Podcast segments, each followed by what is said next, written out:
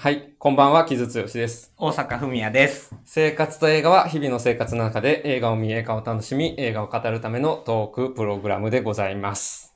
というわけで、えーっと、昨日クリスマスが終わりまして、今年2022年ももう暮れというところで、はい、あと5日ぐらいですはい、ね。今日は第2回目のライブ会をうん、させていただこうかと思っております。させていただきます。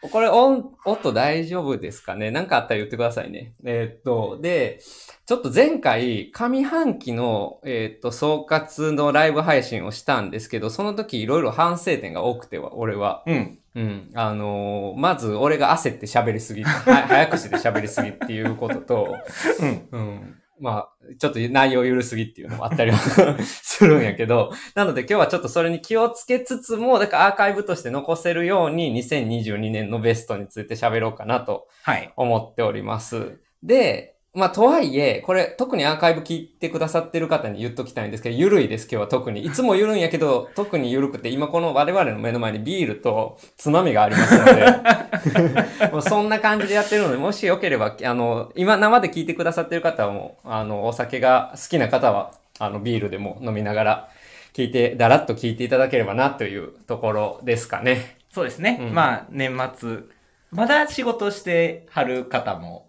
うん、っていうかさいや、大大阪君終わったんですか？今年。そう、今年はね、あの、会社が、なんか、先週でもう、仕事終わりって言ってくれたから、うんうん一応、今日から、その、年末の休みというか。なるほど。俺は、あれやで、今日、まだ原稿か一本仕上げてきて、あ、そう。うん27、28ぐらいまでにちょっと全部終わらせて、年内にやりたかったものは。うんうん29以降は、まあ俺も自主的に休みにしようかなと思ってるけど、どうなることやらっていう感じやけど、まだ世の中的にはまだでしょ。まあ、大体28ぐらいまでうん。うん皆さんお疲れ様です。あともうふん、一踏ん張りで。まあでも俺も昔飲食で働いてた時は年末年始もがっつり働いていたので、年末年始、あの、働かれる方もご苦労様でございます。あの、皆様のおかげで社会のインフラが成り立っております。いや、本当に本当に。ね。うんそうですね。まあっていうところの年末やねんけど、今年どうやった大阪？今年はどんな年でしたか今年はね、えーっと、忙しかったです。まあじゃあそれでいいや。俺も忙しかったけど、まあなんか今年は本出したりとかもいろいろちょっと、うん、いろいろあったので、まあまあなかなか、うん、なんか、と、あともうちょっと世の中で大変なことがあまりにも起きるので、うん。うん。いつもやけど、毎年やけど、とはいえ特に今年はすごかったなっていう年だったので、なんかまあ映画を見る、うーん、感覚とかもちょっと変わっていったりとかもね、俺はね、あったかなっていう、まあところやったりはするんやけど、で、まあとり、まあそれはいいとして、で、今日は、えっ、と、年間、2022年の年間ベスト映画、うんテレビシリーズについて喋ろうかなと思っておるのですけれども、はい。大阪は今年、あ、てか、まず、まあ我々としてはこの3月にこの番組を始めて、うんうんうんまあ毎週ソロなりトークセッションなり更新してきて、まあ8ヶ月くらい経ったんやけど、それはどう大阪的に？結構だから、やっぱりおかげで、うん。映画について考える時間がうん。長くなったのと、うんあと劇場に行きました、今年。うんうんうんうん今日、あの、ここ数年で多分、そんなに行ってないけど、うん。一番行ったのは一番行きました。うんうんうんうんうんっていうのは、だいぶ映画ライフ的には変わったところ。なるほど。うんうんうんうんそうやな。まあ配信とかもうんあ。るしっていうところか。うん、そうね。俺はどうかな俺はだからな、今こ、これは、まあ今後どうなっていくか分からへんけど、月曜日、絶対あげるようにはしてたんやんか。うんうん、そうやね。うん結局、だから休みなしやね。そう、なんかもし、なんかこう、うんうんまあもう一回忙しいし、もう今週は火曜日にしたり、まあか、それは今後あるかもしれないけど、あの、一週休んでも許してくれるやろみたいになると、まあなんかずるずる終わっていくみたいなことってすごいあるので、そうそう。なので、まあ毎週ずっとやろうとは思っていて、うん。で、まあ、そうやね。で、それ続けてきたことによって、俺も意識的に新作何やってるかなって、今もまでも気にしていってたけど、より気にするようになったし、あ、そう？うん。そうそう。なったし、そうそう。で、まあなんかそれこそ、自分がじゃあ今レコメンドしたい作品って何なんやろっていうところを考えるようになったので、うんうんうん。うんまあそれは自分にとっても面白かったなっていうのは思ってます。なるほど。で、まあ別に、その収益化とかかん、特に最初とか考えてなかっったし、うんなんか別に、その、なんつうの、あの、たくさんの人、めちゃくちゃたくさんの人に聞かれなくてもいいなとは思いつつ、とはいえ、別に俺らが個人的に二人で会って喋ってるわけじゃなくて、こうやって世に向けて、うん。一応発信してるわけやから、まあある程度、なんか目標あった方がいいかなと思って、うん。年内にフォロワー1000人行きたいなとは、ぼんやりはオーラ思ってて、あの、11月の時点で800人とかやったのかな。うんうんそのスタンド FM のフォロワー数が。が、それが、えっ、と、1000人行きたいなって言ってたんやけど、今1560人まで行った。すごいですね。そう、思ったより行って、で、今これスタンド FM のパートナープログラムっていうのがあって、うんそれも、それはなんかせフォロワーが1000人以上行ったら申請できるみたいな感じやったので、まあそれ申請させていただいたらそれも通ったので、で、そう、で、通って、で、今はまだ実装されてないんですけど、もしかしたら今後、僕らの番組に広告が、あの、YouTube みたいな感じでね、うん。うん、入るかもしれないです。らしいね。うん。けど、まあ、それは、あの、まだ実装されてないので、まあ、実装されるっていう段階になったらアナウンスしますけれども、まあ、すごいビビたるものではあるけれども、まあ、今後ちょっと収益も多少この番組からも入ってくるということに。あ素晴らしいですうんね。まあ、素晴らしいかは分からへんけど。まあ、俺らの伸び台ぐらいは、もしかしたら回収、再生数が増えると回収できるかもしれないっていうところで。まあまあ、ちょっとそういう感じで、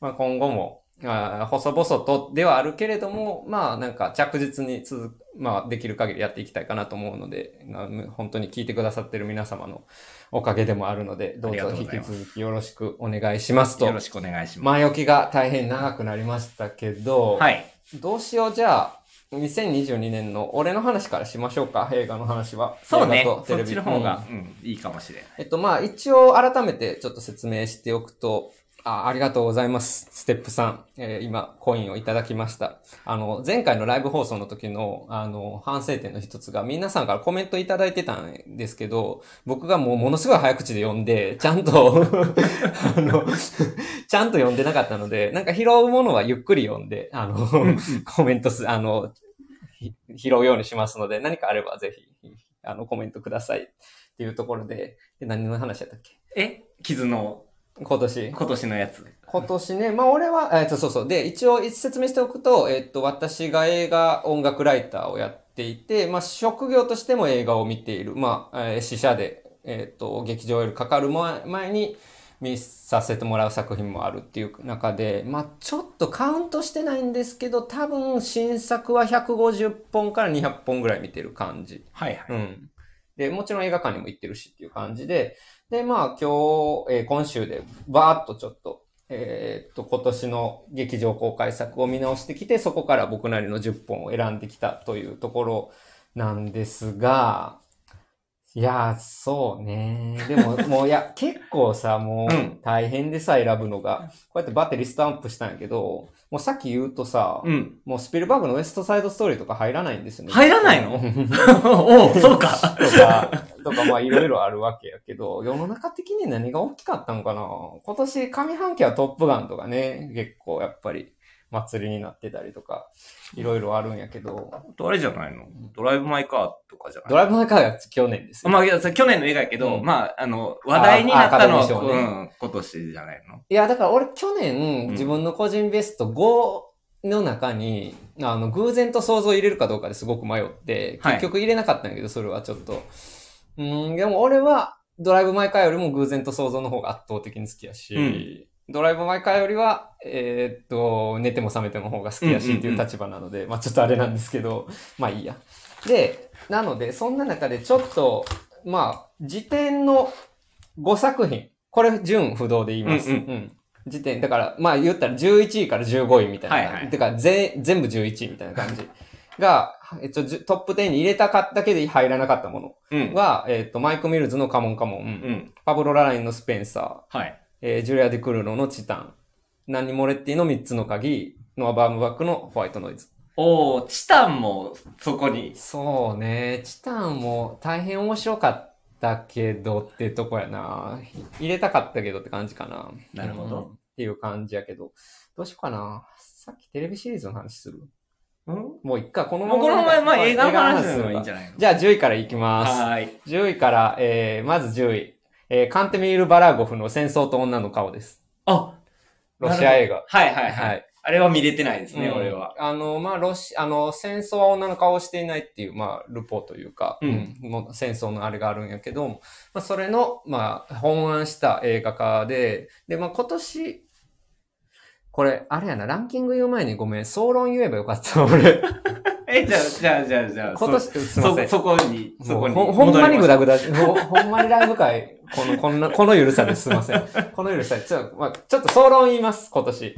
えっと、今年2020年の映画、どうやったかっていうことを、僕は3つ視点があって、うん1個は、これはまあ、この番組でも何回か言ってるんやけど、A24 ブランドが、えー日本で根付いたっていうことがまず一つ。うんうんうんうん。うん。それは、まあ、基本的にはいいことやと思ってるんやけど、とはいえ、まあ、A24 とはいえ、全部玉石混交やから、全部いいわけではなくて、玉石混交であるかうん。ら、あるし、あとちょっとトレンディーなので、うーん、まあ、なんか難しいところではあるなとは思ってるんやけども、とはいえ、まあ、ラムが、あれラムってヨーロッパでは他の会社が作ってるんやけど、北米の配給権が A24 が買ってやってるんやけど、まあ A24 っぽい売り出し方を非常にして、それを日本でもうヒットしてたというところが非常にあったので、えーっと、まあそれはまあ面白い現象だなと思って、で、もっと端的に言うと、今東宝シネマズのさ、予告編とかでさ、エブリシングエブリウェアオールアットワンスがかかってるんやけど、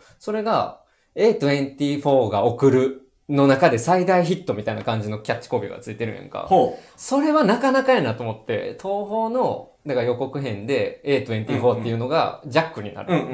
っていうのはな、なんかまあ、そうね、今年っぽい現象やなっていうふうに思ったので、なるほどね。うんまあでも、確かに今年見た数としてもそうそう A24 そうそうの割合多かったのそうそううん印象にはあるね。で、まあ、引き続き、まあ、AT&T ファンは本当にいいところも、まあ、ちょっと、まあ、ちょっとトレンディーすぎるっていうところもあるんやけど、まあ、引き続きその若手をフックアップしてるっていうところと、まあ、中規模の作家主義の映画を、うんうんうん。世の中に届けてるっていう意味で、まあ、これからも注目していいんじゃないかっていうのが、まあ、一つでしたね。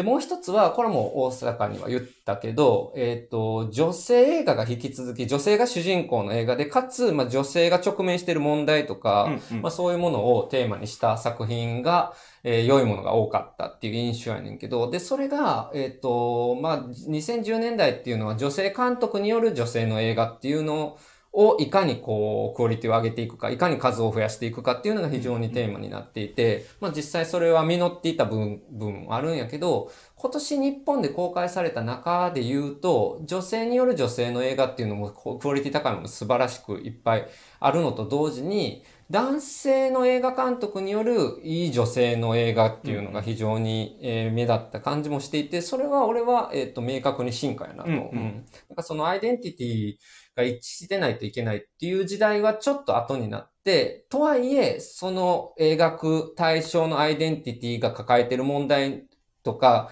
直面している問題っていうのを無視しない作劇をしっかりする。だからアイデンティティポリティクスの時代を踏まえた上で、次の時代に行ってる感じが非常にした。うんうんうんうん。っていうのが、えー、二つ目のポイント。で、三つ目忘れました。あ、三つ目。で、ちゃちゃちゃちゃ、三つ目は、そうそう、なんでこれを言おうかと思ったら、あとはやっぱり、えーっと、まあ、僕、僕はもともとヨーロッパ映画が好きっていうのもあるんやけど、やっぱり東ヨーロッパに力点があった。あー、なるほど。えっ、と、ヨーロッパって、うんえっ、と、の映画って、やっぱりに、向こうで公開されてって制作されて、1、2年で日本でかかることが多いんですけど、えっ、と、それで言うと、だから2019年とか2020年、あるいは2021年ぐらいの映画作品が日本で公開されるっていうことが多いんやけど、となると、やっぱりロシア映画とウクライナ映画、あとまあルーマニア映画とかも入れてもいいかもしれないけどまあ東ヨーロッパの映画が力あったね。なるほど。うんそこは今年俺は追いかけられてないな。やっなるほど。ぱり緊張感がで、うん。うんうん。よくこれ難しい話やねんけど、やっぱり社会情勢的な緊張感が芸術表現に影響を与えることって確実にあって、うん。で、それが、まあやっぱりヨーロッパ映画の、うん、ふムード、あるいは、まあ、賞レースみたいなもの、カンヌ映画祭とかも含めてね、みたいなものにももちろん影響するやろうし、まあなんか力点が多かったというところで、えっと、僕のちょっとトップ10に戻りたいんですけど、はい。戦争と女の顔、これロシア映画なんですよ。ということなんですね。うん。で、これね、何がすごいかっていうと、まあ、戦争の PTSD の話やねんけど、で、女性の話、女性兵士の話やねんけど、で、そこでさ、レズビアンの表彰が出てくるんやんか。う。ん、だからロシアで今、また LGBTQ のその関係の法律がロシアで変わって、うんうん。まあ、今後はまあ多分そういうモチーフのものもほぼ作れなくなるんじゃないかっていう話になってるんやんか、ロシアで。あ、うん。そうなんだ、うん。あ、なんかそれはでも、あの、ニュー前スでは見ま前すからきついけど、うん。うんうんきつかったけど、もう明確に罰せられるようになるんじゃないかっていう感じに、まあ、移ってきてるんやけど、えーっと、その中でも、これは数年ちょっと前の映画やけども、まあ、これはクイア映画なんですよね。女性同士の性愛を描いた。まあ、それをロシアでやって、かつ、まあ、権力批判、そして戦争の PTSD の話がメインになっているっていうところは、やっぱね、すごいなと思う。なんかそのアメリカでさ、そのイラク戦争があった時に、うんアメリカからアメリカを批判する映画が出てきる、来たことにうん俺はやっぱりすごいなと思ったりしてたんやけど、から、なんか今ロシアからロシアを批判するとか、あるいは権力を批判する映画が出てきているっていうこと、まあちょっとタイムラグがあってやけど、出てきてるっていうのはやっぱり結構重要な動きだったなっていうところ。それって、なんていうか、世界がフックアップし始めたっていうわけではなく、あーと、それもあるし、日本で公開しやすく、うんうん。やっぱりその注目してるからみんな、うんうんうん公開しやすくなったっていうのもある。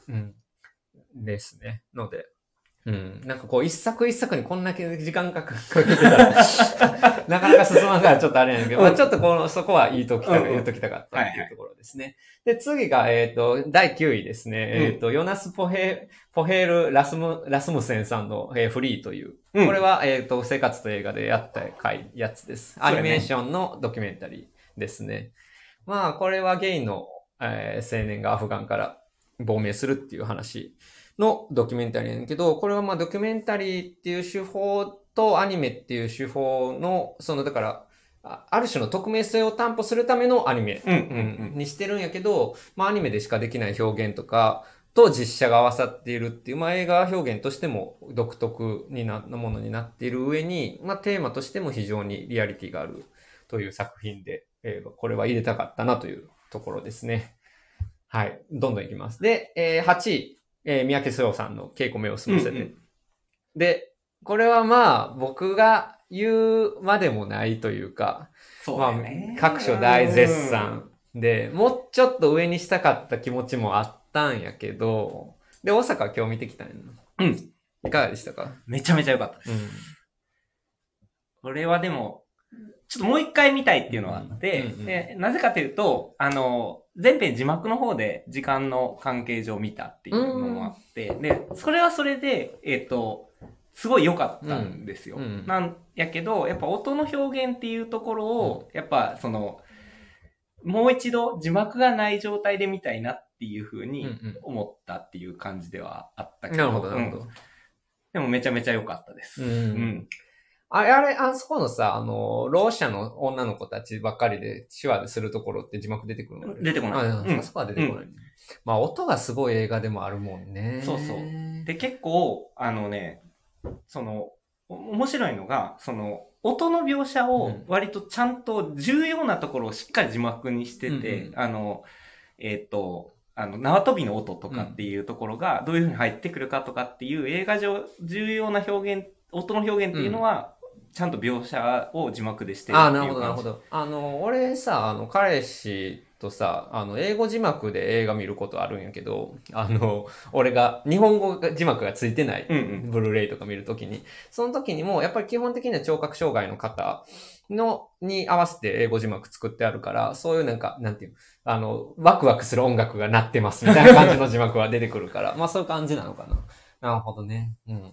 いやー、すごいよ。まあ表現としても、あの、やっぱり研ぎ澄まされてるし、やっぱり目を、結構目を澄ますっていうのに関しては、やっぱりミニマルであるからこその強度、うんうん。うん、と、まあ、あとは、そのコロナ禍の東京をあれだけ生々しく、生々しく記録したみたいなところの、まあ映画がある種瞬間を映す、瞬間を残す芸術だとして、まあそれをただやってるっていうところも含めてね、うんうん。うんすごい映画やったなというところを、改めて思ったところかな。ちなみに日本映画これだけなんですよ。これ トップ10で私入ってるの。うんうんいや、まあ、でも今年も、あの、それなりに、あの、それなりにっていうか、あの、いい、いいなと思った日本の映画は結構あったけどね。はい。で、まあ、はい次いきます。次は、えっ、と、7位、キリ、えーキリル・セレブレンニコフ、インフル闇のペトロフ家。これもロシア映画。これ見たかったんですよ。これはめちゃくちゃシュールな映画で、うんまあこの番組でも喋ったけど、うん。まあこれもだからこの人、だから監督が、まあロシアの当局から目をつけられてですね、ほぼ軟禁状態みたいなところで、まあ、やったけど、まあその、まあ、あ、うん、ある種の中国映画とかでも言えることやねんけど、社会がむちゃくちゃになってたりすると、なんかわけわからんことが起こるっていう、うん映画の中で。芸術表現がね。そうそうそうそう,、んんんんっていうのが非常に出てくるんやけど、それはまさにこれ、これもすっごいシュールなエピックになっていて、だからソビエト時代から続くロシアの歴史、社会の変化っていうことを考えたら、まあそれぐらいなんかこうシュールなものになるし、わけわからんものになるっていうところも含めて、えーもちろんそのカメラワークとかも含めてめちゃくちゃ面白いし、うん、まあやっぱり映画としての強さっていうところかな。これは、ちょっと見てみたいなと思いながら、うん上映を逃すと今見れないっていう映画になっちゃってる気がする。うんまあ、さすがに配信とか入ると思うけどね。あ、そうね。んじゃあまあまあ待ってたいなと思いますけど。うんうんうんいや、非常に、俺ももう一回見たいな。なんか、うん、一回見るだけではなかなか成立感かったりする部分もあったりするので、まあ、そのあたりですね。はい。で、次、6位が、えーこれフランス映画です。レア・ミシウスのファイブ・デビルズ。え、これ知らん。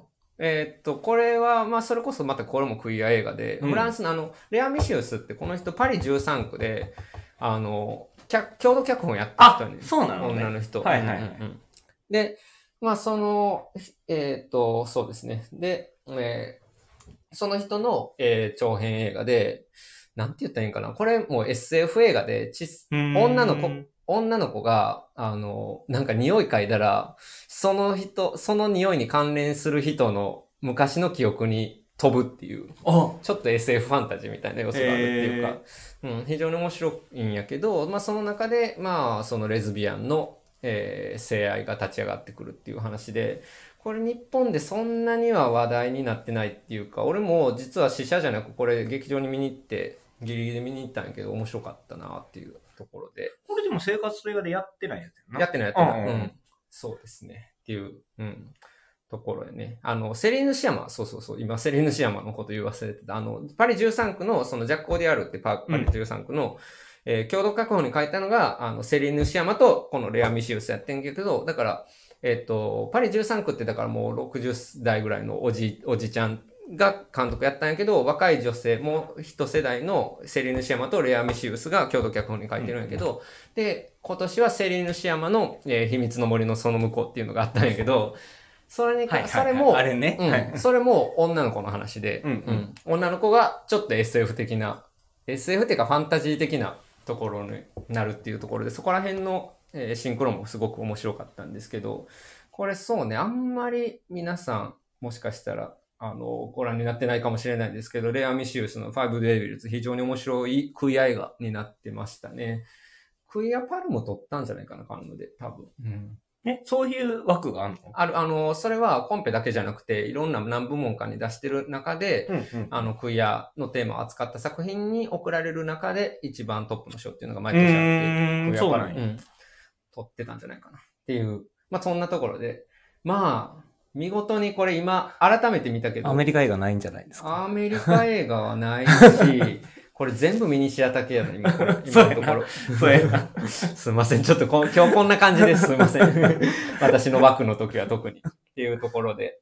すね。まあ結局こういうのが好きっていうところもあるけど、まあここまでで言うとちょっとロシア映画が2本入ってるっていううんところが一つかな。はい。で、じゃあもうこのままざっとトップ5までいっちゃおうと思うんやけど、うん。えーっと、これ実はサインマガジンの個人ベスト毎年僕出してるんですけど、サインマガジンの、えーっと、個人ベストの映画ベスト5とテレビシリーズベスト5は、えーっと、もう原稿をお送りして、えー、明日か明後日ぐらいには多分乗るんですわ。うん。なのでちょっとフライングになるんですけど、まあ多分まあ許されるでしょう。まあいいでしょう、それは。まあいいってことですね。うんはい。まあちょっとね、それはまた別のメディアになるんで。はい。です。はい。じゃあちょっとじゃあ5位からいきます。5位は、えっ、と、これも生活と映画でやりました。バレンチン・バシャ、バシャノビチのリフレクション。リフレクションか。これ、これはウクライナ映画。うんうんうんまさにだからロシア映画とウクライナ映画を入れざるを得なかったみたいなところもあって、うーん、まあだから、まあ特にドンバスとかは今年はあったんやけど、ウクライナ映画とかで言うと、まあその中でもちょっとリフレクションは圧倒されたかな。まあそのカメラが全然動かずに、そこで映ってる恐ろしいことがひたすら、うん、うん映ってるっていうやつやけど、突然カメラ動いたりするんやんか。はいはいはい。その突然動いた時の怖さ、なんか恐ろしさ。俺だからあれは生活の映画のソロ回を聞いただけやねんけど、うんなんかちょっとそれだけで震えたというか、うんあの、そうやねんな。まあ、まあやっぱり今年見るべき映画やったと思うし、ううんで、かつね、その、このリフレクションとアトランティスって映画が上映されたんやけど、どっちもだから戦後処理をいかにするかっていう話になってるん言やんか。ってたね。で、その戦後処理って何かっていうと、死体を処理するっていう話やね、どっちも。もう辛くてさ、辛くてっていうか、いや、ほんとそうやし、で、今も戦争中やけど、だから、これ、えで、もう一本のアトランティスって方が2025年の設定やねんけど、うん。近未来、もうそれで戦後処理をしてるって話でさ、もうなんか、ほんま胃が痛いっていうか、うん本当に辛かったんやけど、でもまさにそれが多分これからみんなが向き合っていかないといけない。うんうん戦後処理をどうやってしていくかっていう話があったりするので、これはもうリフレクション、もうちょっとしたら多分配信とかに入るんじゃないかな。うんさすがに。これはでもね、ほんまに見たいなと思った。うんあの、話を聞いただけで。本当に、あの、心えぐられるというか、大変な作品ですけれども。はい。っていうところ、お行きましたというところ。うん。っていうところですかね。はい。で、えっ、と、じゃあ、第4位。第4位。ポール・トモ・サンダーソンのあリコリス・はい、ピザです。はい、はい、なるほど。はい。大阪4位ですねがあまり、あまりピンとこなかったリコリス・ピザ。いうん。や、言い最ますね高やったと思うけどな。だからここまでさ、いや、ここまでのランキングでもさ、うん俺っぽいっていうかさ、重苦しい映画が多いじゃないですか。うんうんねロシア映画だったりとか、うんウクライナ映画の、まあ戦争っていうテーマが入ってきているので、中で、ポール・トマス・アンダーソンの恋愛映画をここに入れた、ポンと入れたいなっていうのもあったな、いや、よかったなっていう。うんうんうん。俺これ、いや3回見てんねん。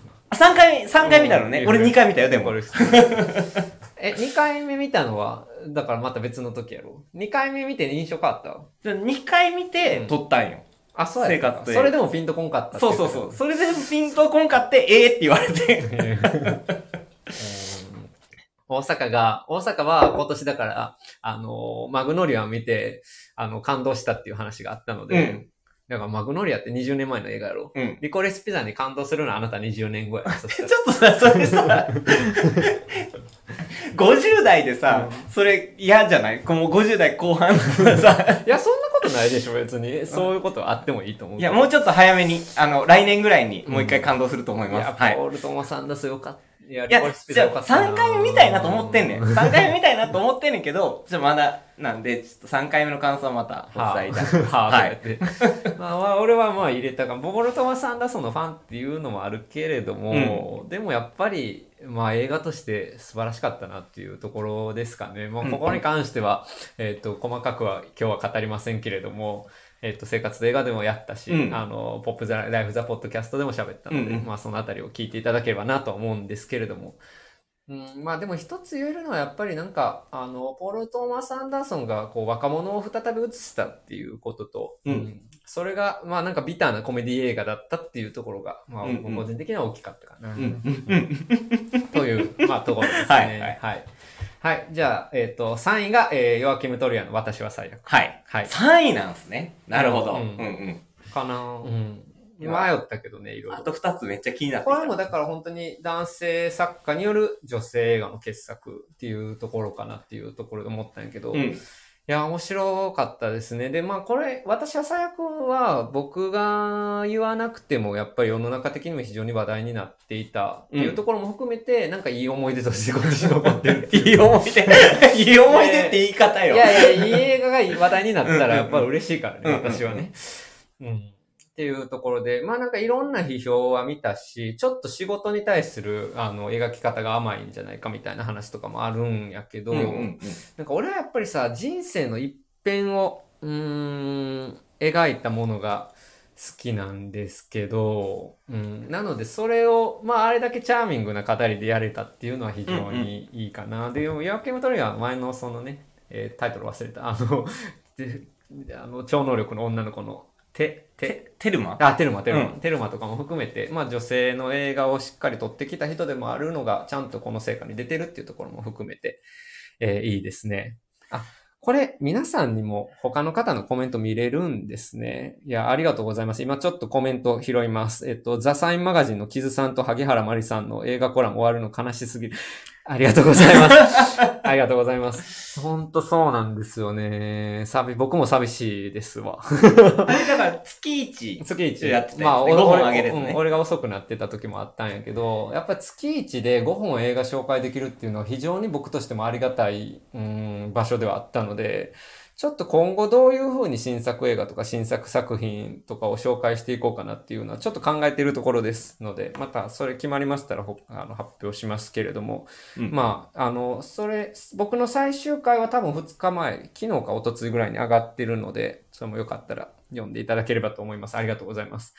いや、そうなんですよね。あ、ありがとうございます。ゆえっ、と、リフレクション。あマジで？で見れるっぽいですということで。はい見ます非常にヘビーな映画ですけれども、よけったら。まあちょっと今年、えーっと、起こってることに、なまあまあ、ウクライナで起きてることに、ね、われ私たち一人一人が何ができるかって考えたら、途方に暮れることはあるんやけど、やっぱり僕はなんかやっぱり映画表現を、うん、うん、やっぱり見るっていうことも、やっぱ務めというか、務めっていうか、っていうのも変な話やけど、うん、思ったりはするから、まあちょっとこれはリフレクションは改めて言っときたいかなっていうところで、ありがとうございます。アトランティスもじゃあ入ってるかもしれないですね。うん。なるほどはい。よかったら見てみてください。非常にヘビーな映画ではありますけれども。はい。で、まあ私は最悪が非常に映画として素敵やったなというところですね。うんで、ヨアキム・トリアはまだまだ今後もある人なので、今後もぜひヨアキム・トリアチェックしてみてくださいというところです。はい。で、えっ、と、じゃあ第2位まで行きました。えっ、と、第2位が、フェドロ・アルモードマルのそうか。パラレルマザー。そうか。この番組でやったけど、いやー、よかったよね。いや、あの、ちょっとね、あ、でもアルモドバルに関しては、うんそれこそもうペイングローリーが良すぎて、うん。その、なんか、引き上げもあるけど、あるけど、もうなんか、今ちょっと俺の中でアルモードマルが、ちょっと作家として、うん。もうこれはこのいやもう、人の、だピークを継続してるっていういやもうすごいことってことね。もうめちゃゃくちゃ感動させられてるのが続いてるっていうところかな。いや、本当に素晴らしい。まあだから、まあ、アルモドワールに関しては、本当にこれまでずっと彼が撮ってきた映画をもう踏まえてっていうのも正直載ってる、やっぱり。うんうんうんうんうん。で、このもう言ったらもう晩年期ですよ、はっきり言って。まあ、老年期。彼がもう最後の自分の人生で撮れるものを今撮ってる。っていうのが非常にわかる。なんかある時期のイーストウッドとか、まあ今のスピルバーグとか、うんみたいなもののゾーンに入ってる作家の一人。確実にそう。うんうんっていうのは非常に、うん。あありがとうございます。みんな、あの、パラレルマザーに反応していただいて。いやー、そうですよね。いや、非常に良い映画で、まあ女性の人生を称えるっていうのもそうやし、まあ女性だけじゃなくて、やっぱり最終的に人生をどう称えるかっていうことに、まあ彼は今すごく注力していて、そこにスペイン内戦の話が今回入ってくることで、より奥行きが出たっていうところも含めて、うん本当に素晴らしかったですね。これ見てないんです。んすいません。はい。っていうところで、パラレルマザーズ。これもまあ半年後ぐらいには配信に入るでしょう。うんうんっていうところですね。はい。まあ言うてもうこれ37分とかやから、まあいいや。はい。で、えっ、と、1位が、これ、ちょっと上半期と被っちゃってすいません。本サンスのあなたの顔の前に。あ、なるほど。でした。韓国映画。うん。はい。知ってますよ。知ってますよ。これ配信で見れないよね。まだね。多分。かなうん多分、うん。まだチェックしてないけど。うんうんえーここでも紹介して、非常にミニマルな映画ですね、これも。まあこれも生活映画で紹介したんやけど、これもめちゃくちゃ感動して、だから映画というものは何なのかっていうことを 非常に、まあさ、難しい。だから本サンスって、韓国映画と言いつつ、韓国映画っぽくないっていうか、まあ、フランス映画っぽいうんうんうん人でもあるんやけども、まあとはいえ、やっぱりその韓国の俳優陣を集めて、うん、アジアからこんなに素晴らしい映画が出てくるっていうところも含めてそうやし、やっぱりその映画が瞬間を切り取る芸術であるっていうことを非常に、うん、やっぱ、えー意識させられたというところは、まあ、宮城賞の稽古を見を済ませたとかとも含めて、映画っていいなと いうところで、これちょっと後でテレビシリーズの話もするんやけど、はいやっぱりテレビシリーズも鬼のように見てるからさ、うんうん。テレビシリーズと違う映画の良さっていうのを非常にこの5年とかにやっぱ感じることが多くうんうんうんて、うんうんうん。うんだから本サンスの、だからこれ2時間全然ないよ、多分100分ぐらいだと思うけど、100分の中で人生の一辺が非常に描かれているっていうところが、まあ素晴らしかったですね。なるほど。っていうところでした。こう、上位がですね、う見れてない映画が3つありますね。だからちょっとこの辺は、なんか来年も楽しみに、俺はうん。見れるものがあるなっていう。そうやね。っていうところで、私のトップ10でございました。はいはい。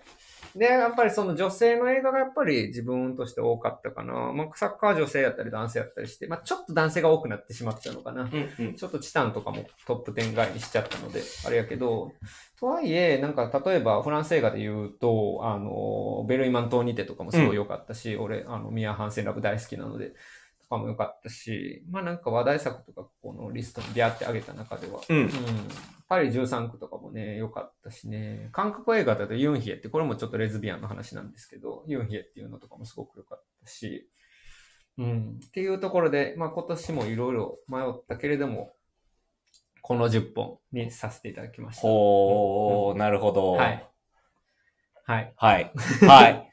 え、これだから、全部劇場公開作ってことね、日そうそう。日本での1月1日から12月31日までの公開映画作の中から選んでます。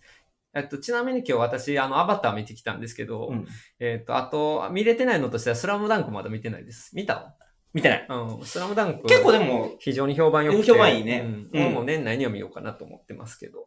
まあでもこのラインナップを上げるような人間の ランキングには多分入らないやろなっていう感じではあるけど、でもた楽しみではあるよ。うんうんうんうん。まあね、世代やしね。うんうんうんあと、ホイットニー・ヒューストンとかやってるよね、今。ホイットニー・ヒューストンと、あと今やってる中ではね、あの、フラッグデイっていうショーン・ペンが監督主演してるやつがあるんやけど、うん。それ、あの、カンヌで激烈評判悪くて、そうなんショーン・ペン大丈夫かなと思ったんやけど、いや、俺は結構良かったっていうか、まあどうしてもショーン・ペンが監督主演してダメな父親の話してる、うんうんなので、なんかすごく自己弁護的に見えるっていうか、なんかこんな俺を許してくれって思われて、いう映画に思われて評価さ下がったんやろうなと思ったんやけど、いや、全然そんなことではなくて、アメリカの中で正しく生きられなかった人々人の、まあ、愛説の話ではあるので、まあ、非常にアメリカ映画、うん。うんとして、俺は結構、今、公開中の作品やったらいいんじゃないかなと思いますけどね。ワガンダフォーエバーを見たんですか？まだ見てないで、もうさ、いや、もう見れ、年末年始でやってるとこあったら見れたら見ようかなと思うんだけど、へ下手したら、あの、あれに、あの、ディズニー。いや、見ようと思ってて、バタバタ12月忙しかったんですよね。はい。まあ、というところで、ちょっと私もまだ見れてないです。というか、スズメの戸締まりも見てないし、あ見れてないものもある中でというトップ10ですけれども、まあそんな感じでございました。うんはい。うん。というところで。あの、いや、本当にね、ちょっと、あなたの顔の前には特に、まあトップ10、トップ1にしたのは、まああんまり見られてないやろうなっていうのもあって選んだところも多少あって。うんあ。っていうことはうん、あの、実質気持ち的なところで言うとパラレルマザーズだった。いやいや、ってことはないけど、まあもう、まあ同率1みたいなところもあるけど、うん、そうね。でもまあなんか、ポール・トマさん、リコルス・ピザより私は最悪の方が上にしたとかは、やっぱり、より若い夜明けルトリアに期待したいかなっていうところとかもあったりとか、まあいろいろあるんやけど、うんうん。まあまあでも、トップ10なんか、まあ言うて、あの、なんつうね、差があってないようなもんなんで、うんよかった。この10作全部おすすめです。イェーイ。っていう見てないやつ見ます。ですね、はい。っていうところで、まあ今年の私の、まあ言う、もうこんなん、だこれやばいな、ダラダラしててもう42分くらいだ。というところで、このまま、うん、だらっとちょっとテレビシリーズの話もしようと思うんですけど、テレビシリーズのトップ10はもうすばばっと言っちゃいます。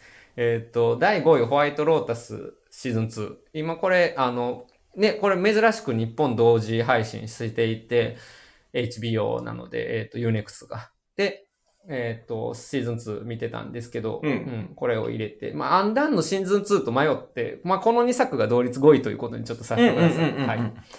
で、4位、セベランス、シーズン1。えー、3位、サクセッション、シーズン3。2位、えー、これもう放題、まだに嫌なんですけど、えっ、と、一流シェフのファミリーレストラン、シーズン1。ザ・ベアです。ザ・ベア。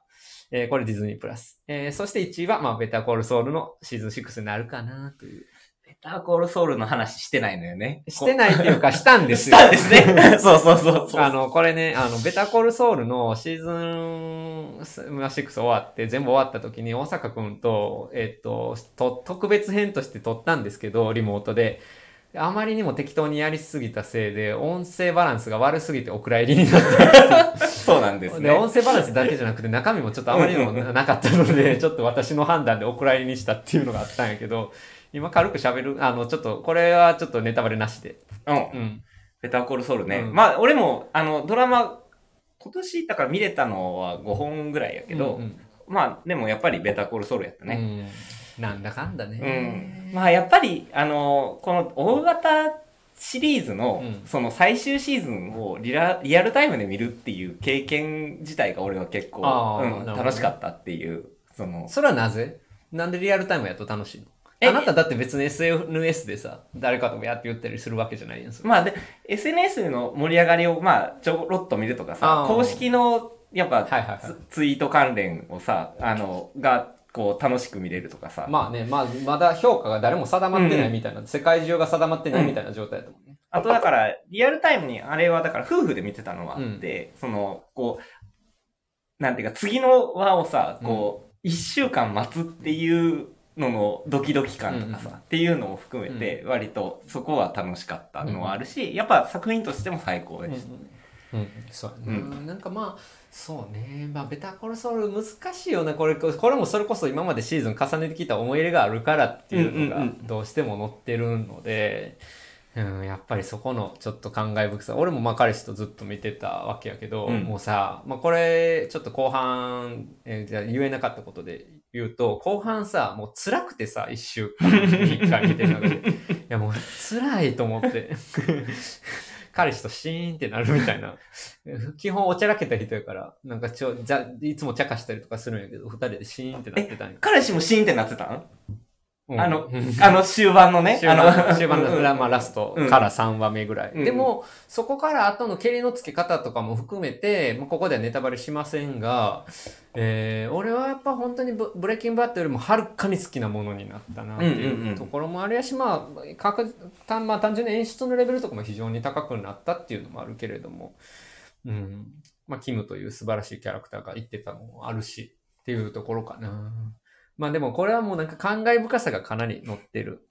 アサヤスのイルマベップ見ましたよ。面白かったですね。なんか面白、うん。そう。あれも、だかリミテッドシリーズの面白さももちろんあって、うん。アサヤス、でもアサヤスやっぱ独特ですよね。やっぱりイルマベップ見ましたけど。で、イルマベップの元、オリジあ、これ、ちゃんと言わなあかん。今コメントでね、アサヤスのイルマベップを見ましたかというコメントを見たん、あの、いただいたんですけど、あの、HBO で、あの、セルフリメイクをね、アサヤスがして、うんうんうん。それも非常に面白かったですね。もうそうだね、イルマベップ入れてもよかったなぁ っていう気になってきました、今。非常に面白かったですけどね。うん。そうそうそう。やっぱ朝やさ独特ですよねっていうのは非常に思った。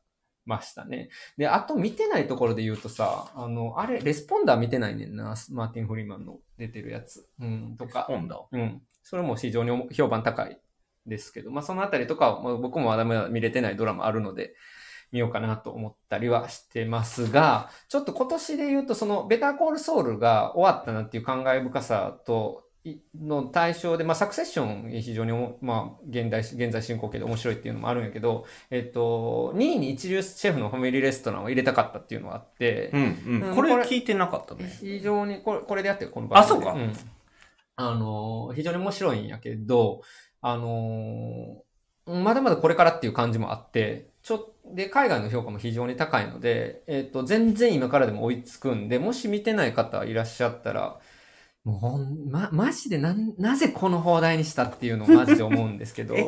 ベ、ベアっていう。ザ・ベアっていうタイトル。うん。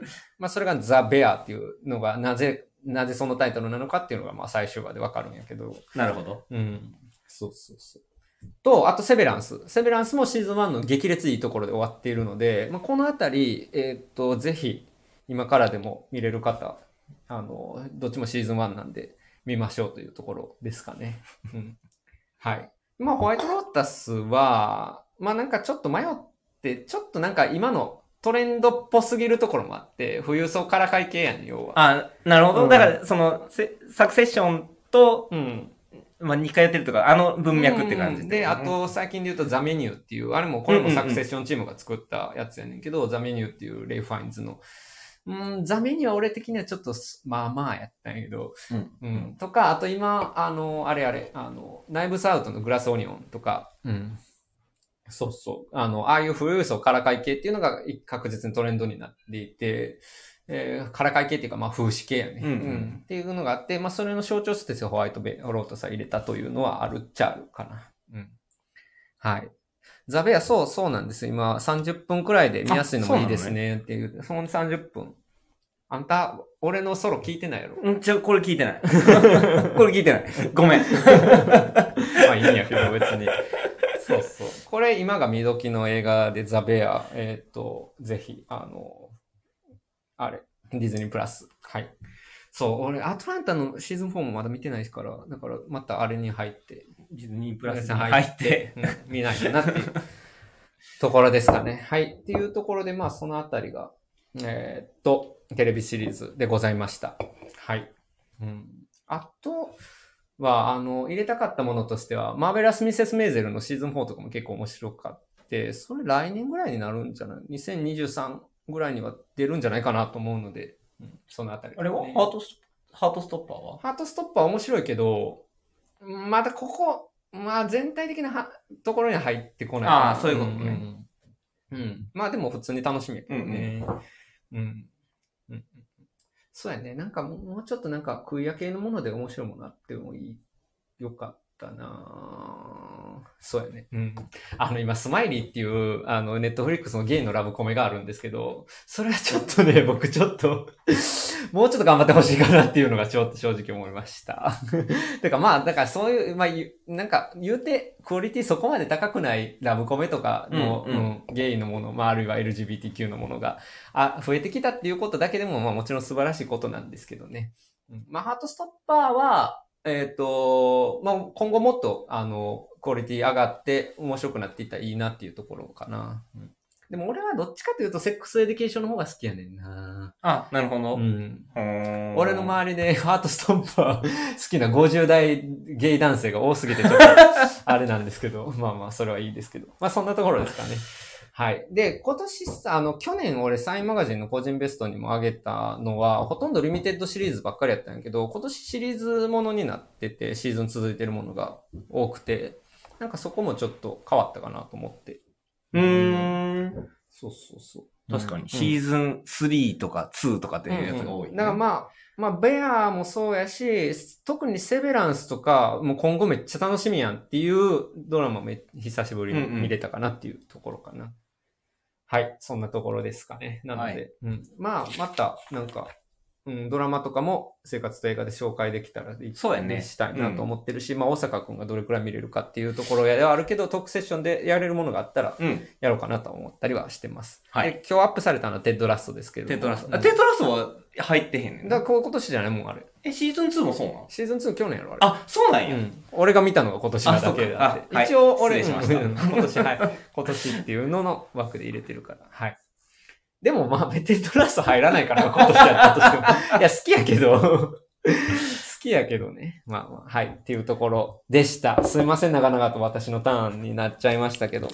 ごめんなさい。ハウス・オブ・ドラゴン。本当にね、これね、映画ライターとして大変大失格なんですけど、ハウス・ドラゴン、オブ・ドラゴンまだ見てないんですよね、私。あの、っていうのはゲーム・オブ・スローンズ途中で脱落してるんですよね。なので、で、あの、Unext でゲーム・オブ・スローンズまた見ないとなーっていうところで、てかまあさっきハウス・オブ・ドラゴン見てもいいっていう話でもあるんやけど。あ、そうなの？うん。でもなんか俺のなんか性格的に、なんかそこら辺変に真面目でさ、俺さっきみゲームオブスローンズ見ないとなと思ってるところがちょっとあって、ゲームオブスローンズ、はい、2023年はゲームオブスローンズからのハウスオブドラゴンを見るようにいたします。はい、これ私の宿題ね。じゃあ、ビンジウォッチしてください。頑張って。今、ギルモアガールズめっちゃビンジウォッチしてる。とっくの昔に終わったドラマ。ネットフリックスの。はい、すいません。はい。これは私の至らぬところですが、ハウスオブドラゴンを見てませんね。民放ドラマ僕ね、テレビ見ないんですよね。すいません。民放ドラマを見てないんですけど、エルピスは見てますよ。うん。エルピス見てて、まあ、そこそこ面白いですね。でもエルピスなんか、ちょっと後半、今、今のなんか、あの、麻生太郎に激似の副総理が全部悪いみたいな展開どうなんやろうなってちょっと思ったりはしてますけどね。まあまあまあまあ。うん。っていうところも。ああ、あなたはあれやね。鎌倉殿やね。鎌倉の、まあでも、ちょっと後半、あの、気持ちは高ぶってたけど、うんなんていうか、感想は失速した感じは。うんうんうんうんなるほどね。そうやね。でも俺も、でもちょっとエルピス見て、なんか日本のドラマ見るのもやっぱりいいもんやなと思ったので、あの、よかったら、あの、コメントとかでも教えてください。アトランタは面白いです。アトランタ、あの、ちょっと今シーズン3の途中で止まってるって言ったんですけど、僕シーズン2までがすごい好きやったんですけど、めっちゃ来るやん、コメント。ジオファー見ましたよ。ジオファーはそこそこかな、私は。うん、面白かったという面白かったけど。これアトランタシーズン3は割と面白く見たけど、うんまあ確かに、やっぱアトランタの話の方が面白かったなっていう感じやな。はい。なので僕もちょっとね、テレビシリーズに関して追いついてないものが多かったりするので、今上がった作品とかでも見えた、見ようかなと思います。はい。っていうところですかね。はい。はい。じゃあ、大阪くん。まあ、えっと、今年何本映画を見るって言ってたんですか？60本です。何本見たの？今日のですね、53本。あ、間に合わんかった微ね。妙に足りてない。うーん、そっか。多分55本ぐらいまではいけるけど、うんあと5本ぐらい足りないでしょうね。うんまあ、去年かん、去年数えたら43本ぐらいやったから、うんうんうんまあ、10本ぐらい増えた。まあ数じゃないんやけど、ね。数じゃないけど、まあまあ、でも、だから今年うん言ったみたいに、劇場で見た映画が、一応10本見てるのよね。うん割とだから、結構だから、それは増えたかなっていうのは、だいぶ違くて、うんで、やっぱ映画館で見る、見たいなって改めて思ったなるほど、う感じはなるほど。うん。そうね。うんまあ、これ一応皆さんに言っとくと、あの、大阪くんあの仕事めちゃ激忙しで、子供二人おるという状況の中で 言っている話なので、あの、本当にその中で大変な思いをしながらえー 映画を見てるっていうのが、まあ、この番組のテーマでもあるんですけれども。で、このな、えーこその中から今年良かった映画を選んできてくださったんですか？あ、選んできました。はい。とそれで言うと、うん。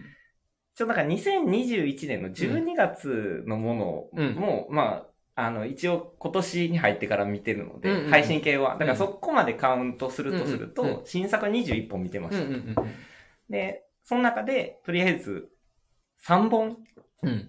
選んだんやけど、溢れた3本があるから、そこから言うと、うんえっ、と、辞典が3つあって、うんえっ、と、それが、えっ、とですね。まず、あ、ちゃうわ。4つあるわ。うん。4つあるけど、あえっ、と、まず、リコリスピザ。うん。で、えっ、と、カモンカモン。うん。で、えっ、と、その道の向こうに、うん。うん。で、ノープ。うん。うん。なるほど。うん。すごいなんかその、あの、日本の映画が好きな人の 映画。うん。いや、え、でもそこに入るんやん、じゃあ、リコリスピザは。いや、なんかもう、今年は、でも、その PTA の映画を見させてくれたのは、やっぱリコリスピザがあったからっていうところは結構でかかったかなっていう感じ。なるほどね。カモン、そうか、あとカモンカモンと。うんと、ノープと何やったっけ？え、あと、その道の向こうに。あその道の向こうに配信だけやけど。だから A24 がカモンカモンとその道の向こう。うんうんうんだから俺もさ、こう、それだけ A24 が日本に定着した年やったなとか言っときながらさ、カモンカモンだけやねんな、多分。A24 絡み。そうやねんな。自分のランキングで。確かに、うんその時、点の。時点も含めてね。そうそうそう。あ、ホワイトノイズも A24 やったっけ？あそうやね。うん。うんので、や、カモンカモン良かったよな。カモンカモンよかった？いや俺もだからもうカモンカモンよかった。そうけどさ、うんあの、やっぱ、こう、年の前半の映画ってさ、うんうんなんかちょっと薄れちゃえへん。あ、でもそれは俺な、あの、意識してる。ああの、年間ベスト作るときは。うんあの、か前半のものを、あの、低く扱わないように意識してる、いつも。うんうんうんうんけど、うん、まあでもカモンカモンはな、そうだよね。そうそう。なんかさ、あの、そう意識しながらもさ、あの、ああいうテイストの映画というかさ、こう、なんていうか、こう、見た後の、こう、さらっとした気持ちよさみたいなのとか、あの、こう、ぼんやり考えることみたいな映画って、ちょっとこう、若干こう、扱いが難しくなってくるっていうか、っていう感じはするなと思って、うんうんうん最初結構上に上げようかなと思ったんやけど、うんあれ？どうやったっけ？みたいな感じで、うんカモンカモンは、割と、あの、この時点に入りました。なるほど。うん。はい。で、ベスト3。はい。えっ、と、今日見たうんケイコが、えっ、と、3位。うん。結構目を澄ませて。ケイコ目を澄ませ三宅翔さんの。うんはい。で、2位が私は最悪。うん。で、今1位はウエストサイドストーリー。あ、そうなんや。うんへー今年はやっぱ、俺の中でスピルバーグの年やったなっていう感じはする。うん、まあ、それはそうなんですけど、うん。だから、いや、スピ、うん、まあそうやね。まああなた興奮してたのもあれやし、いや、ウエストサイドストーリーがさ、じゃあスピルバーグのど真ん中なのかっていうのも判断難しくない？まあ、それは難しいよ。うん難しいし、だからだ、だいぶしゅ、まあ、だもう主観での話やけど、やっぱり、あの、あの、ウエストサイドストーリーっていうさ、要はまあ映画的に言うと、まあある意味、まあ若干古典みたいなものを、要はリメイクして、ドンと出して、うん。あんな素晴らしい作品をうん。出してくるっていうのは、うん。っていうのに、やっぱり一番今年はやっぱ映画的体験として一番感動したのは、うん。あそこやったかなっていうのが、やっぱ揺るがなかったなっていうのが今年。まあね、うん。まあだから、え、あれ、まあ大阪と見に行って、うん。そのアトモスドルミで見て、ね、まあだから映画の運動としてのやっぱり力みたいなものは本当にすごかったから、いや、俺も入れたい気持ちはあったんやけど、俺自分のランキングになんかフィ、あの、フィットしなくて、入らなかったんですよね。そう、確かに傷の文脈の中でどこに入れるのかっていうのが、うん。まあだから、その、リコリスピザって、要は、だから今年ってやっぱう PTA んと、対策で言うと PTA と、やっぱスピルバーグのウエストサイドストーリーうんっていうのが、やっぱ、まあ、映画好きにとってのザ対策っていう感じやったんかもしれへんなと思うんやけど。うん、まあ世の中的にはトップガン。トップガン見た？見た。うん。え、どうやったトップガン？いやー、うーんとね、まあ、うーんって感じ。まあでも、あでもあれこそ映画館で見ないとっていうところもあるけどうね。ーん、まあ、あの、普通に、やっぱ、グースの息子っていう扱いだけで、面白かった。あの、グッと来たところはあったけど、あの、アイスマンの下りとか。やけど、最後漫画やんと思って。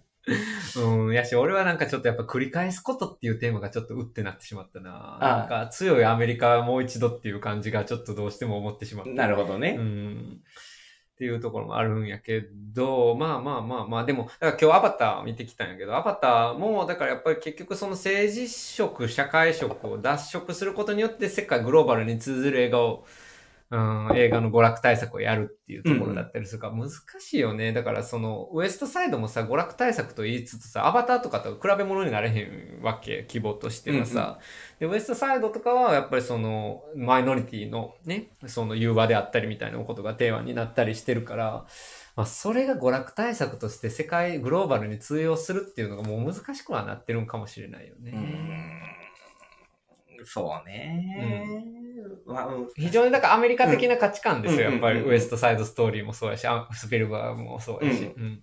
っていうのも。だからそこをどう捉えるかっていうところやね、今。はあ、なんかやっぱ、ウエストサイドストーリーやっぱ良かった、俺として良かったのはやっぱりその映画的興奮、視覚的興奮っていうのうん。を最大限にち追求してくれてる映画やったなっていうところに対しては本当に今年一番やっぱ、まあなんかこの生活と映画をやりたいなって思った一つのきっかけでもある映画な気はしてるから、うんうんうんううん。ん。っていうのもあってっていうところかな。なるほど。うん。わかりました。うん。いや、まあでも、そうよね、スピルバーグ。いや、でもさ、スピルバーグに関して言ったら、フェイブルマンズがあるやんか。うん。来年。いや、なんか、ドキドキするよね。うんドキドキするっていうか、なんか、あの、そっちに緊張してるねんなそうそう、なんか、す、結構アンビバレントな、うんあの、が、思いない？なんか楽しみやけど、うん怖いみたいな。いや、怖くはないよ。怖くない？怖くはないけど、その、なんていうの、切なくなると思う。うんうんうんなんかやっぱりスピルバーグの自伝やからさ、それをどう、それを見たときに俺がどういう気持ちになるのかっていうのは、まあ怖いっていうか、うん。まあだから 複雑やな。まあ、キズも前から言ってるけどさ、うん割と最近、その、いわゆる巨匠のうん自伝的映画っていうのがさ、うん。出てきて、まあその一つが今年のバルドをやったりしたわけやけど、まあ、自伝っていうかまあ、どっちかというと子供時代の思い出とかを断片的にローマ帝以降ね、描いてるものが多いんやけど、スピルバーグの今回に関しては結構ドストレートに自伝やんか。まあわからんけどね、どういう風にやってるか、アプローチで。まあそこをどう捉えるかっていうことよね。うんまあ、来年一番のトピックよね。私にとって特に。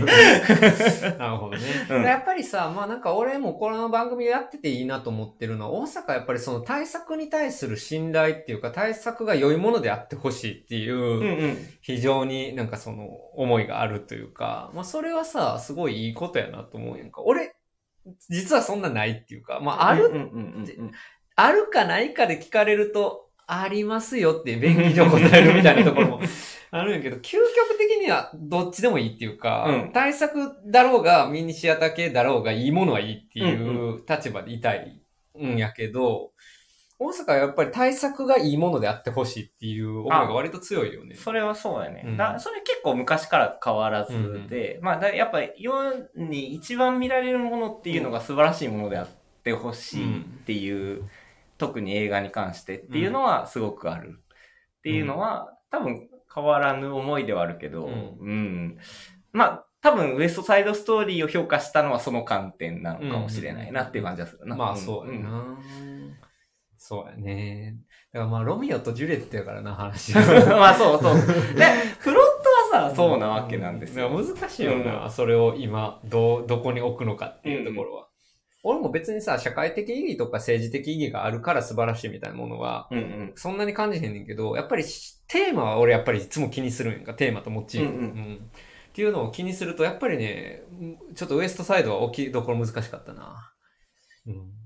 それで言うと、もうもう一個言わせてもらうと、うん二個二個目に置いた私と最悪は、やっぱりその映像的スペクタクルっていうのが、うんあのストーリーの中うん。に結構乗っかってるっていうところはすごく好きやったゆえんで、ああ、え、あの、す止とまってる止まってるところとか、うん。あと結構その、えっとね、なんかね、風景描写がすすごいこう、まあ、まあ美しいのはそうなんやけど、なんかすごくキラキラしていて、うん。なんかし視覚的にすごくお面白い映画ではあるっていう感じはしてて。あ、なるほどね。うん。で、まあ、あとは、すごくその、あの、30代前半とか、に20代後半の、あの、モラトリアム感とかっていうのは、うんうんうんその、性別を超えて自分にも合った感覚やったっていうのはあるし、うんっていうところも含めて、面白かったなっていうふうに思ったけど、うん。まあ、なんか結構、やっぱし、結構見た目、視覚的に、こう、面白い映画っていうか、あの、気持ちいい映画っていうのが、割と選んだ3つに通底してるところな気はしてうんます。うんうん、なるほど。わかりました。うん、まあそこは結構重要やな。俺もそれはまあ一応俺なりに、俺だからさ、その、どっちかというとて主題モチーフに寄ってると思われがちやねんけど、そうでもなくて、もちろんその映像表現としての、うんうん力っていうのもいつも考えてはいてるんやけど、うん、そうね、確かに。まあでも本サンスのあなたの顔の前にとかであったら映像的にめちゃくちゃ面白いかって言われると微妙なところではあるけど。あ、そうなんだ,、うんだでも映画的その構成の面白さみはたいな素晴らしい。うん。うん。かあの、俺はやっぱり編集がいい映画っていうのが好きでね。うんうんうんあの、あなたの顔の前にって、てかまあ本算数ってその、長回しとその他のシシーンのつなぎが独特なので、うんうんんまあそういうところとか面白かったりするんですけれども。なるほど。まあでも、そうね。なんか、大阪が、でもその、いい映画を見て嬉しいな。見てて。っていうのは思うね。うん。はいはい。いや、それはもうでもこの生活と映画のおかげで、やっぱ映画館に行けたことによって、やっぱリアルタイムに見れたっていう。うんまあ私は最悪も、うんまあ今日行った稽古も、結局やっぱ、ここで傷と話そうと思って映画館に行ったからこそ割とこのタイミングで見れたし、うんやっぱ稽古は静かな映画だからこそ映画館で見てよかったなっていうのはすごく、やうん。てかまあ16ミリフィルムやからね。うんあれはちょっと配信でとかテレビで見る質感ではちょっとこう受け取るものが変わってくるあ、そう。っていう映画やなああなたの家での、あの、ホームシアターでも。じゃああれはだってさ、あの、やっぱ静寂はやっぱど映画館以外で感じられない静寂っていうのがあるから、あのさ、あの、この前大阪家で行って、その、え、ホームシアターで見せてもらって、で、その後収録もしたやんか。うん。その一週間後ぐらいに、彼氏がスクリーン買って うん。うん、あの、いや、あの、も、もともとプロジェクター、ドイツ時代に持ってて、うんうんうんうんで、なんか、そのプロジェクターだけ持ってるから、あの、スクリーン買いたいとか言い出して、でさ、ちゃんとサイズも測らずにさ、買うからめっちゃでかいわけ。壁一面でさ、申し訳ないけど、大阪んちのホームシアターよりでかくなってる。マジで、うんそれはいいことや。今、あの、ギルモアガールズ超が、超ででかい画面で見てるから。というわけで、いや、よかったよかった。私の、あの、映画ライフも、映画ライフっていうか映画とかドラマのライフも来年ちょっと変わりそうです。家で見るのも常に大画面。かつ、あの、サウンドバーあるからなんかあれ、ね、あ、なるほど。音もあ、割といい。じゃあいいや、いいや。もうアホやねんな。まあまあ、それはいいんですけど。まあ、というところで。うん。あ、配信系の映画ね。配信系の、まあ、その道の、今コメントで配信系の映画はどうでしたかというコメントをいただいたんですけど、なんか、印象に残ってるのある？今年で言うと、映画でだったらどうかな俺。と、バルドはこの前語った通りなんですけど、はいピノッキオ良かったけどね。あ、ピノキオまだ見てない。うんだ今年のあ頭っていうか、でもそうか、10去年の12月とかやったらここで取り上げたんが、あの、パワーオブザドッグとか、ドントルックアップはこう見てないけど。ありがとうございます。あの、聖なる証とかどうでしょうって、今素晴らしいあのコメントをいただいたんですけど、これセバスチャン・レリオという映画監、チリの映画監督の作品で、これ、あの、いや、おも面白かったんですけど、ちょっとハード。あ、アテナね。そっか、みんなよく映画見てんな。アテナ、あアテナ良かったですね。アテナもそうやな確かに入れたい気持ちもある。うん。確かに。皆さんよく見てますね。うん。そうそう、聖なる証とかアテナとかも、うんあの、配信で見られる映画作品としては非常に良い作品です。すいません 見てないです。そうですね。そうそう。うん。うん。うん。聖な、まあ難しいな。セバスチャン・レリオ、すすごい好きなんですけど、ちょっと、うん、ラストはそうね、ラストドータもありましたね。そうや。確かに僕今日ね、あの、これ完全に言い訳なんですけど、ウィキペディアで2022年公開の映画っていうのをざっと見直してきて、あの、うん、ロス、あ、ロロストドータか。うん。あの、ざっと見直してきて、見落としないようにしてたんですけど、それ多分配信のものがあったりなかったり、劇場でかかるやつはあるけどみたいな感じやったから、それ抜けてるのはありますね。聖なる証は確かに入れてもよかったかもしれないなうん。っていうところで結構あんねん、配信で。そういう単発の映画で良い作品が、それはそれで作家映画っぽいものが。はいはいはいうんので、それはちゃんと、それはそれで、うん。後で追いかけ もう完全にこれ、あの、ちょっと雑談モードになってるんだけど、まあそんな感じ。でもまあとりあえず今日はこれ決めたっていうところで。うんうんうんうんところバーバリアン僕見てないですわ、まだ。そうなんや。ディズニープラス。ありがとうございます。バーバリアン見ますわ。うん、ありがとうございます。うんなんか配信ものの単発は僕はその道の向こうにがいいかなと思ったんですけど、うんあれは良かったね。うんそうそう。っていう、まあところですね。結局、だから全然僕もなんだかんだ追いついてないものいっぱいあるんで、傷でさえも。さえ、さえっていうほど全然多分これ聞いてくださってる方の方が全然見てるみたいなこともあったりすると思うので、まあ、み、とはいえ、この番組のいつものテーマで言ってるんですけど、生活を大事にし、生活と人生を大事にしながら無理せず、映画を楽しみにしていこうかなというところで、今これ1時間経っちゃったんですけど、まあそんなもんかな。そんなもんですかね。ううん。なんかまあ、あの、この後、ちょっと、えっ、と、2023年の1月から3月の注目公開作っていうやつを、ちょっと大阪くんと2人で喋って、1月1日に配信しようかなと思ってるんですけど、えっ、と、まあ、あなたはフェイブルマンズ。かな、そうね、まあそこになってくるけど、うんまあやっぱりあの、あの逆転のトライアングルうん。は、あの、ああの、同じぐらい楽しみっちゃ同じぐらい楽しみ。はいはい。うん。まあ、そのあたりも含めてね。うん。こうん、ありがとうございます。子供を育てながら映画の2時間撮るのは、やっぱり大変です。いや、ほんまに、よ、語ってください。いや、よ、夜、てか夜中になっちゃうっていうのはうんありますよね。だからやっぱり、あの、この間、せ、この間もちょっとトライしてみたのよ。うんいや、休日の昼間昼間に映画を。うんうんまあ、大声で叫びまくるから、うんとにかくもうセリフは聞けないうん前提でうん字幕を読むっていう感じで見ないといけないから、見たのか見てないのかよくわからんみたいな感じ。いやー、本当に私はその辺、ヘラヘラさせてもらってますよ、本当に。うん。なので、まあそうですね、やっぱり生活を大事にしながらね、まあ映画、見れる映画を紹介。だから、えっ、と、えっ、と、なんていうの？今年何本やったっけ、映画？今年はね、53本。53本。来年の目標は？もう60をうんももう一度っていう。60ってことは12で割ったら5本ってこと？月5本。月5本。月5本ってことは週1本やな。一週一本ペース、ううんん。っていう感じ。あ、それで言うと、今年、その、えっ、と、その、ホームシアターをうんあれしたことによって、ミニオンズと、うん。えっ、と、ジュラシックワールドは家族で、うん家で見ました、はいはいあれはだからちょっと新しい今年からの映画体験っていう。なるほどね。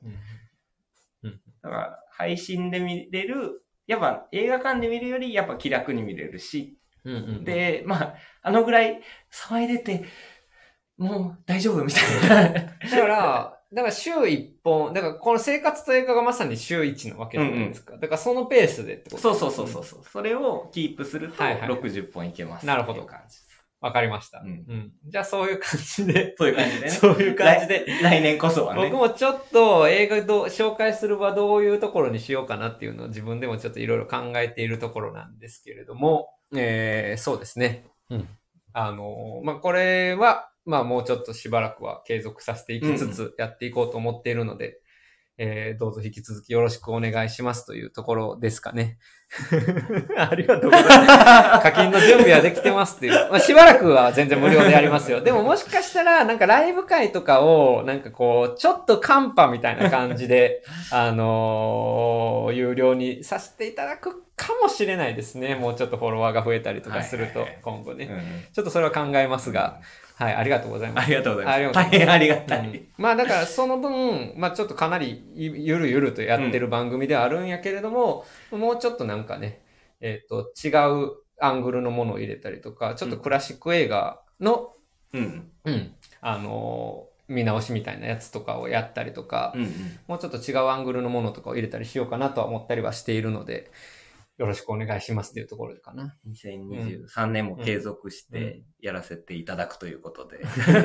やらせやらせていただくっていうか勝手にやってるんだけどな。やったらいいんやけど。やったらいいんやけどやったらいいんやけど。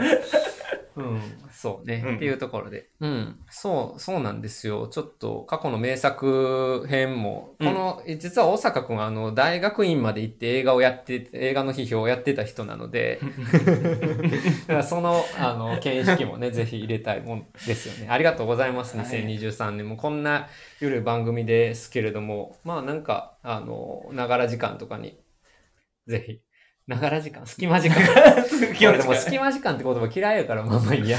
あの、ながら、ながら聞きとかをしていただければと思いますが、まあなんかその、僕は結構その、まあ映画館でやってるもの、まあ配信もそうやけど、映画館でやってるものを結構紹介したいなっていうのは変わらずあるので、うん、これからもちょっと紹介していきたいなと思います。